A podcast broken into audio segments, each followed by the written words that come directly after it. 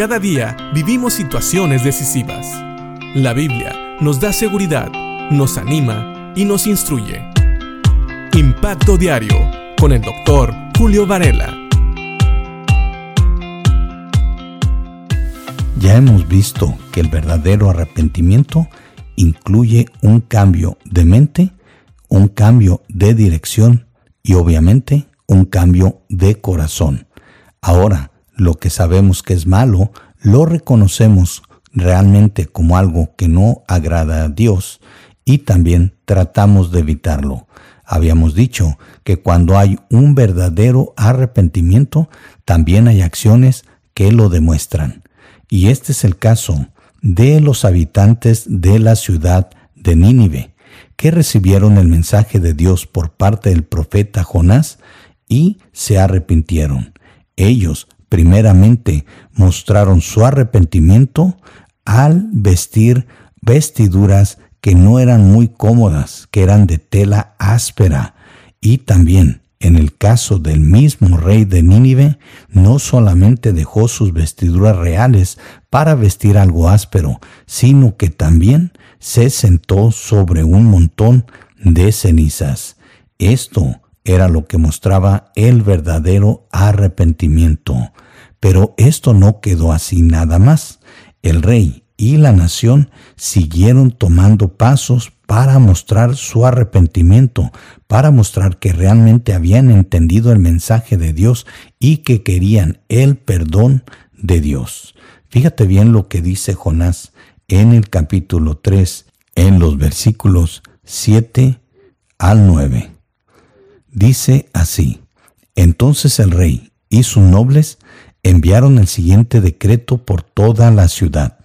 Nadie puede comer ni beber nada, ni siquiera los animales de las manadas o de los rebaños. Tanto el pueblo como los animales tienen que vestirse de luto, y toda persona debe orar intensamente a Dios, apartarse de sus malos caminos y abandonar toda su violencia. ¿Quién sabe? Puede ser que todavía Dios cambie de parecer, contenga su ira feroz y no nos destruya.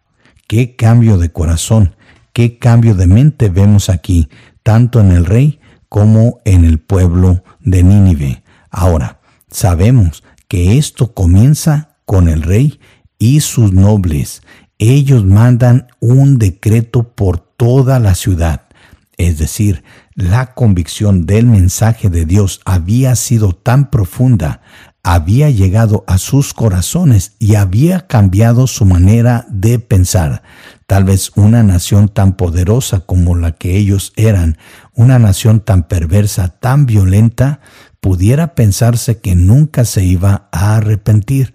Sin embargo, ellos declaran un ayuno a nivel nacional incluyendo aún los animales, entraban en ayuno. Nadie podía comer ni beber nada. Todos tenían que estar en ayuno. Y no solo eso, también todos tenían que mostrar una señal de luto, ya fueran sus vestiduras o alguna otra manera, como en el caso de los animales, tenían que mostrar que estaban de luto.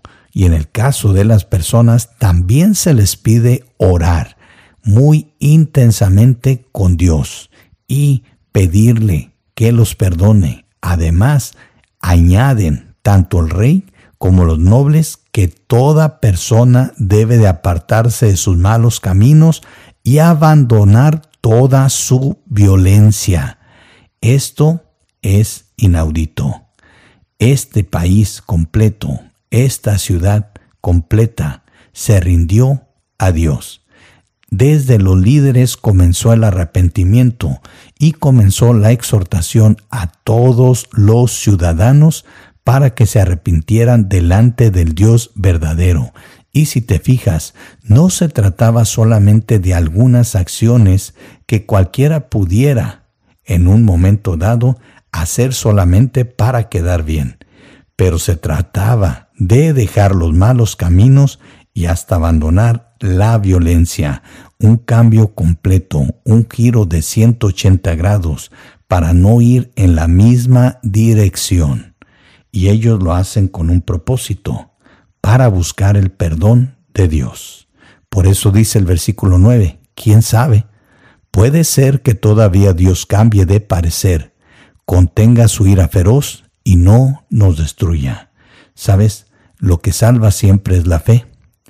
La fe en el mensaje de Dios. En nuestro caso, hoy tenemos el Evangelio.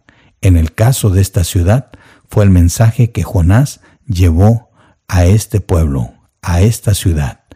Ellos creyeron que el mensaje venía del Dios Todopoderoso, el Dios que podía destruirlos si Él quería, un Dios que consideraron verdadero y poderoso al punto de rendirse delante de Él.